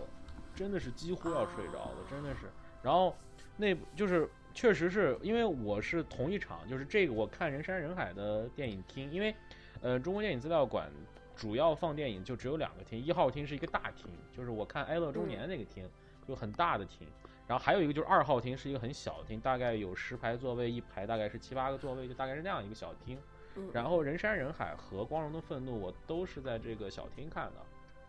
人山人海那场看完之后，所有人一灯一亮马上走，谁也不想留下。我估计肯定是我一个，肯定不是我一个人看的忍无可忍了。但是在光荣的愤怒之后，很多人就坐下来又想一想，聊一会儿，然后看那个字幕大概走完，慢慢才离开。所以，为什么那个那部片子人都走那么快啊呀、因为我估计大家都撑不住了，大家可能太我我反正不是很短，九十分钟的片儿，他九十一分钟。那我估计，反正我是想，我是我是很少站起来提屁股就走人的，因为我基本上还是多看一会儿。但是那天我也是忍不住，我是说赶紧离开这个地方。然 后就是就是你特别就是你最后看的有点如坐针毡了，就是因为它片儿里面它跳它跳跃性的给你给了不少剧情，然后这些剧情你总感觉你的脑子里连不成连不成一条线，就这种感觉让你看完你很有嗯挫败感，然后就这种感觉，反正我个人是那个人山山人海，人山人海，人山人海。人海人海，然后那个，但是你光荣的愤，光荣的愤怒之后呢，有有有都肯定有些人先走，但是还有会会有相当一部分人坐下来，然后大家聊两句这片儿，然后觉得这片儿不错，然后看几眼字幕，然后再离开。就是我观察了一下，确实有这个区别，不让人山人海，嗯一上来大家一站起来就赶紧要走，全是这样子，所以就是这种感觉，反正肯定应该可能对于人山人海这个片儿的这个最后的这个在国内的展现呈现方式，可能不光是我一个人不满意，应该是这样的，所以蛮遗憾的，因为这片儿毕竟在一一年的时候，在威尼斯电影节是拿了最佳导演奖的。所以说，应该还是一个，就是如果看原版的话，我觉得应该还是因为，而且陈建斌在里面演的不错，真的不错。就是陈建斌特别适合演这种角色，就是有点苦哈哈的，然后很很很内敛，然后眼眼神中就带着那种那那那种那种那种有坚毅、有无奈，也有嗯也有那种那种凶狠的那种感觉。其实陈建斌特别适合演这种角色，但是就是大概就是这么一个情况，所以。呃，我大概就说这么多吧。行，好好好，嗯，行，咱们差不多。你不知道说你你不说那个中年哀乐了吗？哦，哀乐中年呀，哀乐中年，啊行，那我就那我就这样子吧，我就把我在这个看的这几部我就都说了吧，嗯，是吧？都是我说的，都我都是我说，你都没说。那行，那我就说一下这个呃，哀乐中年，呃，这是我我我在中国电影资料馆看的第一部电影，就是《哀乐中年》。《哀乐中年》这部电影是一九四七年就已经拍摄完成的，是由是由当时的是由桑胡导演桑胡，然后主演有非常著名的叫石辉来来来共同完成的。桑胡这个导演在民国后期是一个非常有名的导演，他还拍过之后的《太太万岁》，然后也是非常有名的，就是在在在在在咱们所解放之前、建国之前，然后他拍了很多这种生活类题材的这种片儿，但是很见深度的这样的片子。然后就是哦，哀乐中年的制，哀乐中安乐哀乐中年的这个制作制作电影公司叫文华影业公司。这部这个这个电影呢，是从这个电影公司就是从四七年开始制作电影，一直制作到五三年。我估计可能五三年之后，就是因为咱们国家国有化的问题，可能这个电影公司也就也就归到制嗯也就归到苏联式的这种制片厂制片厂体制下了，所以就没有了。然后这片儿其实这片儿其实也剧情也很简单，其实就是就哎，你看过那个《饮食男女》吗？是那个就是李安那个狼，就是狼熊演李狼熊和那个张啊艾嘉演。那个夫妻三部曲那个里面那个。哎，对对，吧里面那看过吗？你看过吗？对对对，看过看过看过是吧啊因为这部片儿跟就是他这个也是一个老少恋的故事，跟那个、啊跟那个《哀乐中间》。但是我觉得那个那个影影视男女里面，其实老少恋并不是很哦我知道我知道但是就是嗯因为这个《哀乐中年》里面这个石灰啊，他在年轻的时候跟那个狼熊长得我都觉得有点像，知道吗？啊，然后我就觉得有点像，然后呢，我就老想着那个狼熊在那个，虽然其实你你最后那个哎那个影视男女那个电影，你是后来知道了这个结局之后，你又在往前推他们俩的这个关系的进展，是这样的一个事情。嗯但是在《哀乐中年》，其实它是一个平铺给你，就是说，其实《哀乐中年》讲的什么？就是讲一个人，一个一个一个人，就是石灰演的这个角色，这个男主角，他就是算是中年丧妻吧，然后他自己带着自己的三个孩子，就是又当爹又当妈，一把屎一把尿把这三个孩子养大。但是他当当他养大之后，孩子对于他的态度和他自己的追求，孩子想让他变成的那个人和他自己想变成的那个人是不一样的。然后在这个情况下，出哦然后在这个情况下，又出现了这个年轻的这个女孩儿。年轻的这个女孩儿是什么？在她中年的时候，就是这个影片的开始是怎么回事儿？是这个男的，就是石灰演的这个男主角，带着三个孩子去给他们的妈妈扫墓，然后在扫墓的时候又碰到石灰，又碰到了自己的一个一个一个一个一个朋友，然后这个朋友也是带着女儿去扫墓。然后最后在 在这个石灰这个角色老了之后，跟石灰好的这个人就是这个小女孩，就是他朋友的这个女儿，就是是是是这个是这个剧情的主线是这样的一个一个一个过程。然后在这个过程中呢，包括他想跟这个女孩好，然后呃这个这家里面他的自己的三个小孩在长大以后不愿意，包括他三个小孩对于他对于父亲的很多认知上的一些区别。其实我就想说，为什么我喜欢这个片儿？就是说，这个片儿其实让我更坚定的一个观点，就是说，其实别看我们的时代，所谓所谓的，就是说，我们现在这个社会特别现代化，我们的人的这个想法越来越开放，其实这个社会真的是没有变的。我觉得，其实当时那个时代的心态，这些老年人的心态和年轻人的心态，其实跟现在真的这个片儿特别有现实意义。放在这个时代，这个片儿想表达的内容和表达的意思，我们依然会感觉到。特别有共鸣，特别有教育性在里面，这一点是特别特别好的。就是这一片儿，在这一点上，在当时的情况下，它能对于这些人的生活上，人就是人在步入中年甚至步入中老年的时候，对于自己人生的思考，以及外部环境对他的这种追求上的障碍形成之后，他内心的这种挣扎，在那个时代就已经拍的其实还是蛮深刻的。这一点是非常非常包。第二点，这片儿。也是，就是因为我当时，因为之前伊森确实跟我说，就是说在那个电影资料馆的一号厅的这个观影氛围确实非常好。这个这个片儿我是有特别深刻的感受。就这片儿其实它其实是一个喜剧片，它是个轻喜剧片儿，就很有很多喜剧，有很多喜剧桥段。因为像这生活片中加入一些喜剧是一个挺讨喜，也挺挺讨巧的一个事儿。这个里面就是几次的几个笑点的。高发地段，我靠，全场人，因为那个厅非常大，那个厅大概我觉得至少能容纳容纳四五百人，应该是没有问题的哦。所以大家你就想，因为而且那场基本上反正中间是坐满了，旁边可能也基本上快坐上满了，所以大家一起那种笑的那种感觉真的特别特别好。然后确实有些地方特别特别好笑，然后我就说，其实其实很多这种就是。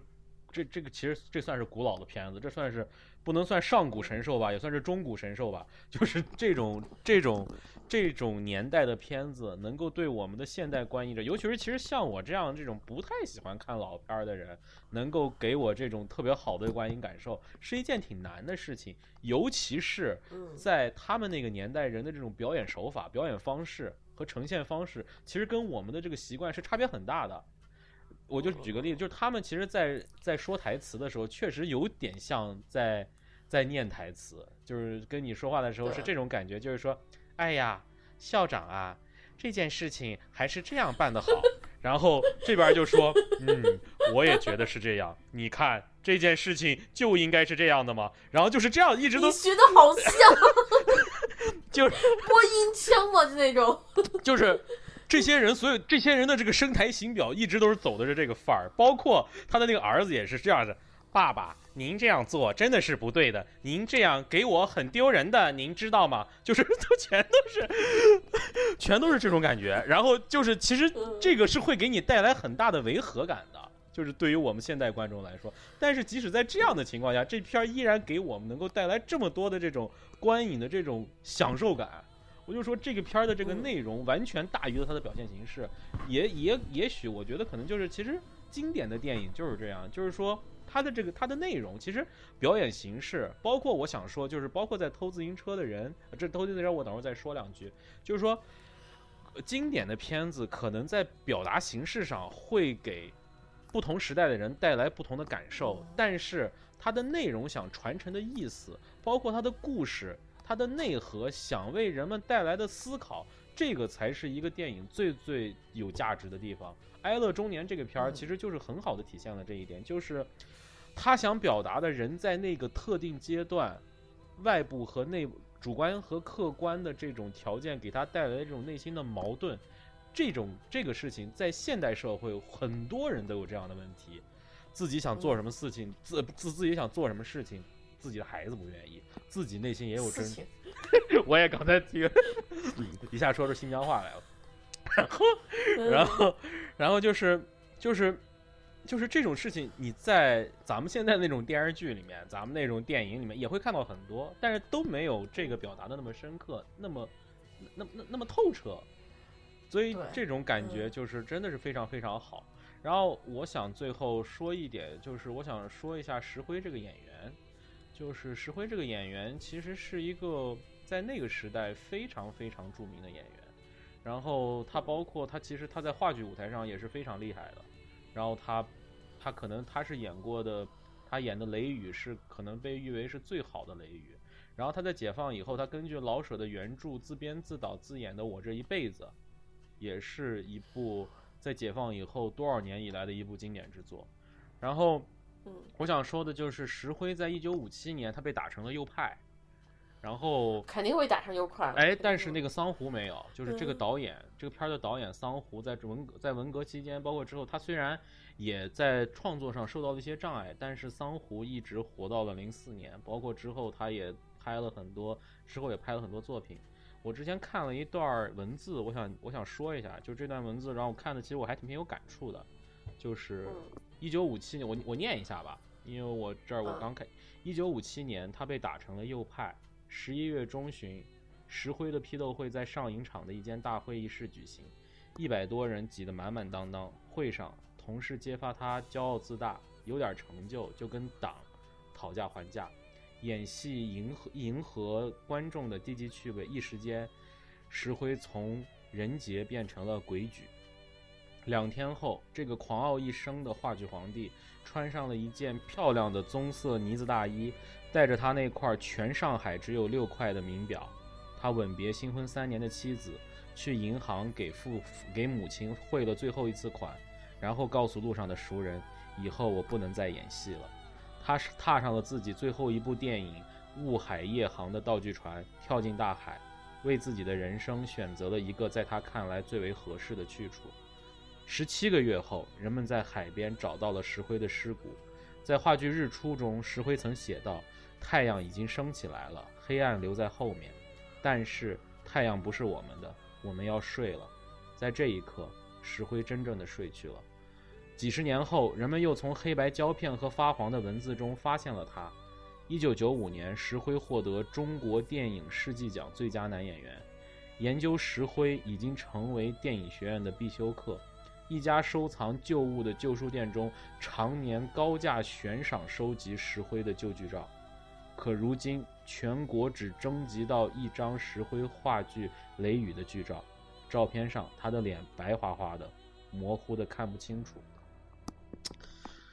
我不知道这，反正这段文这段文字给我的感受特别强烈，因为因为我认我知道石辉这个人不是不是因为《爱乐中年》，我之前知道这个人，我记得好像是在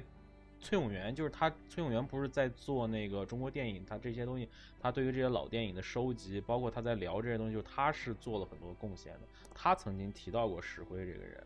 就是他说，其实石辉是一个我们现代电影人，因为当你想到，比如说咱们所谓的叫老一代表演艺术家，咱们会想到一些人，对吧？咱们会想到，比如像田华呀，像谢芳呀，这些大多数都是在解放以后才慢慢的在大家面前，包括其实解放前也，比如像大家会提到周璇，大家会提到赵丹，会提到这些人，但是其实其实蛮少人提到石辉这个人的，所以。呃，但是石辉这个人在中国的，真的是在中国的电影历史上，又是一个不可磨灭，甚至应该大说特说的人。所以当我看到这段文字的时候，我总觉得就是内心唏嘘是应该的。可能可 能大家听完我说这话，又说我在上课了。但是我确实我想表达一下我自己的一个一个一个一个想法，就是确实在历史的不同阶段，像这样的一个人，确实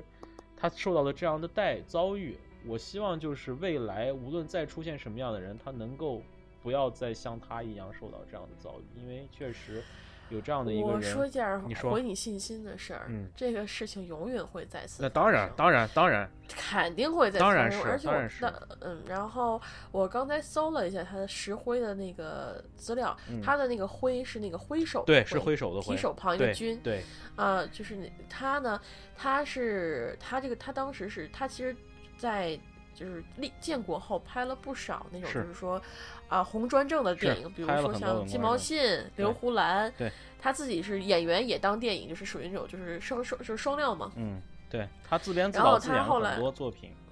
对，但是后来因为他拍了《关连长》，受到了批判，说嗯。丑化了解放军。对。然后他之后他最后一部但你要注意哦又受到了关连长，嗯。关连长这部片是一九五一年拍的，然后拍完之后其实是没有问题的，一直到五七年嗯可能被打为右派，所以你也知道就是什么问题了。嗯还当时有这个批评，说他拍的不好，嗯就说说是丑化了解放军，嗯之后就拿这个当他的一个罪证嘛。嗯，对对，然后一定自会这样。然后之后对，然后他之后收他当时的雾海夜航也受到了批判，嗯同时因为他在报纸上发表了一篇短文《东吴大将》嗯假话而被打成了右派，嗯，所以说，嗯，那个时代真的是挺那个什么所以其实我我是呃想表达一个什么观点啊？我说就是说，咱不要把人往死里整，你懂我意思吗？就是说，你可以，当然，我觉得从另外一个角度上来说，也许让这样的人，你可能让他苟且的活着，可能他更愿意去走上一条这样的路。我觉得可能确实是，如果不能让他他根据自己嗯的心思去继续演戏的话，也许可能他不如就结束自己的一生。我觉得可能确实这是一个人的不同选择问题，但是反正我就只能表达我个人的想法，就是确实第一很唏嘘，第二那个特定的时代，像石灰这样的人有一大批，呃，那些最有名的人咱们就不说了，甚至还有其他老舍呀，就就是老舍，就就咱这些我咱就不说了，因为这些大家都知道。其实底下，因为那时候被有成，呃，就是有太多太多的人，太多太多的可能对当时那个时代是更有价值，不光是在艺术层面，不光是在文学艺术方面，包括其他，包括科学上，包括其他方面，包括政治上，更很多方面就的的一些可能很有造诣的人，在那样一个时期被错化成了一个所谓的呃反对主流体制的这样一个东西在里面，所以这会造成一个现在看来让人很唏嘘的结果。这个事情未来还会以其他的形式、其他的方面会发生任何很多次，但是你无论它发生多少次，当你碰到这样的事情的时候，你依然会感到特别的、特别的心酸，特别的、特别特别的遗憾，特别的感慨。我大概就是想表达这么一个。嗯其实我觉得，就是我刚才又搜了一下周璇嘛，周璇曾经跟石灰交往过。我觉嗯得那个年代，就那个年代，就就是中国的那些演员啊什么的事情都还蛮有意思的。但是好像现在你在国内的那些片子里，你只能看到周璇，嗯，看到婉玲玉，就这些特别有名看到赵丹但是有些因为周旋之后回回到大陆之后，其实赵丹照顾了周旋很长一段时间的生活，因为俩人之前嗯就是很好的朋友嘛，然后后来就在一起。对对对对，他因为作为朋友，就是一直是这样。哦，还有我想说，就是那个《哀乐中年》的导演桑活和张爱玲有过一段感情，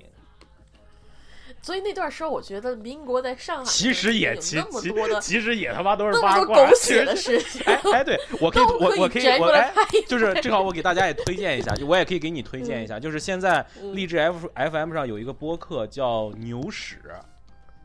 牛啊是那个牛，史是那个史历史的史，然后牛史，啊这是一个一个史学家，一个民间的史学家叫谭伯牛，他专门讲民国时期的那些人物的那个八卦史，特别好玩儿。然后我已经那我回头去听听。我已经听他之前讲，比如说，呃，那个钱钟书写过小说讽刺林徽因，然后冰心写过诗、写过小说讽刺林徽因，然后沈从文觉得，因为冰心的那篇那个诗是发表在了沈从文主编的一个杂志上，然后沈从文已经约过稿了，所以他觉得不发又不好，但是沈从文跟林徽因又是特别好的朋友，所以。沈从文后来就有一个特别委婉的方式，其实批评了冰心写那个写的那首诗，包括呃呃，冰心后来又写了一个写了一一个小说叫呃我家太太的客厅还是什么，然后就专门是讽刺林徽因的。然后他跟林徽因之间的关系属于那种又是表面上又是朋友，然后其实又是又是又是对头的那种感觉。然后我就觉得，我靠，其实大家都是人，别跟什么徐志摩、什么林徽因什么这些人当年也都是食人间烟火，大家各种勾心斗角。所以你听完你就觉得特别有意思，所以也是给大家推荐，也是给你推荐，就是叫牛屎。然后这个、啊这个还真挺有意思的，就是他就是通过嬉笑怒骂来给大家介绍那个时代的那些风流人那些狗血的事儿那些风流人物的苟且事儿，就这个事情。但是嗯。他那些事情，他还专门说，他说他都是他绝对至少有每一个事件都是有两到三个证据可查，他才敢说出来的，所以还是有一定的可靠性在的。不敢说都是真的，因为它很多都是回忆录呀或者这些东西，但是至少它是有出处的，所以这个还是嗯就是嗯八卦扒的很靠谱，就是这一点还是挺好的。所以就去听听吧。我觉嗯得就是那段历史，其实现在的人好像没有那么注意，更多的都注意在什么民国的，嗯，就是就是就是大多数还是在民国，就是就是抗战呐、什么的，而且就是即使有就是政治就是即使关注这些所嗯谓的民国的这些文化名人，其实大家也是关注到他们的。他们的文学上的很大的造诣，包括他们的很伟光正的那一面，包括说是他们的他们的很正面的形象，其实就是大家其实很多他们自己真正的故事，很多人其实是不知道的。所以我觉得，其实通过这样一个机会，能够知道一些这样的事情，挺好玩儿，挺有意思的。反正也是拓宽自己的知识面嘛嗯。不管怎么样，都是学习嘛，是吧？就是娱乐一下，娱乐一对下。对对。对，然后再说一下那个桑胡，他其实我看了一下，他其实也被批斗了那段啊，对时间，他被批甚斗了，还说出了说此生再也不拍但。是后来还后来后来文那个还是拍了。八十年代他还是拍了，而且他后来他编剧的那个《林鹿》还是《陆林》，就是那个动画片陆林，陆还，拿了莫斯科国际电影节，莫斯科的国际电影节也是国际 A 类电影节，拿了最佳动画长片，嗯包括也拿了莫斯卡国际电影节，莫斯卡莫斯科啊莫斯卡，莫斯卡吗？哎，我看错啊，那莫斯卡，啊行。那就是莫斯卡，莫斯卡电影节是个事儿。那然后包括他也拿了当时的金鸡奖的最佳，呃，当时的金鸡奖还有最佳动画片呢，现在还有吗？嗯，嗯，这个就不知道了。最近最近又 又又正好赶上金鸡百花电影节，哦，对不起，我说错了，他那个是莫斯科吧资料上字儿打错了，是莫斯科。你看你看，差一点就冤枉啊！我的，你看，关键我这耳根也够软，他妈说着就信哎。嗯，行行行行，那大概就是哦对，呃，还有就是我还看了，就是在电影资料馆还看了，就是周末还看了一部意大利当时的一部经典作品，叫《偷自行车的人》，我简单的说一下。嗯呃，这部电影是讲述了一个很在二战以后，意大利在很长一段时间底层居民找不着工作，讲了一个人当时他为了得到一份邮差的工作，他必须要有一辆自行车，然后当时他家里面人倾基本上是倾全家之力为他买了一辆自行车，第二天自行车就被偷了，这个故事就讲了他在找这辆自行车，寻找这辆自行车中。处处碰壁，处处获得，就处处的这种无奈的遭遇，就讲了一个在当时那种情况下，社会的最底层的人，在面对一个这事情之后面临的那种绝望，其实就是这样一个故事。我还是那个观点，就是说，影片的表达形式和表达方式，因为不同的年代的原因，会有不同的，我们会有不同的认知。但这个片儿的内核，就这个片儿想表达这种核心的东西，其实现在的社会底层也有自己的很多无奈、自己的绝望、自己的这种东西。所以这样的东西是，在哪一个时代都是非常具有现实意义的。这个片儿说句实话，我不是特别喜欢，确实它的表达方式上，包括这个片儿其实对于这种呃底层人士的这种生活状况，包括他在处理事处理问题的时候，他面临的问题，其实在我看来都不新鲜。但是这作为一个四十年代的片子，在那个时代，我相信确实引起了很多人的共鸣，包括呃这个片儿。里面不同的人对于这个片儿，包括那个演员，那个演员好像本身就是说，哦，那个那个演员在拍完这部片儿没有多久之后，好像也就之后也就是呃也很穷困潦倒，因为他好像本身就是一个群众演员出身，所以很多人把誉为就是说偷自行车的人的这个男一号是史上最伟大的群众演员，好像是这么一个评价。呃，好，嗯那个我大概就是大概就说这么多，然后我未来可能也会在。电影资料馆，只要有时间的情况下，我也会去看更多的电影。所以以后未来有机会，我也会给大家推荐更多的这种，呃，离我们时离我们稍微远一点这种电影，也可以大家会有一些推荐。所以敬请期待吧。嗯，好。啊，辛苦辛苦累死我了，辛苦辛苦辛苦，喝口水喝口水，别咳嗽了。行，最后咱还有一小时对吧？嗯，还有一小时。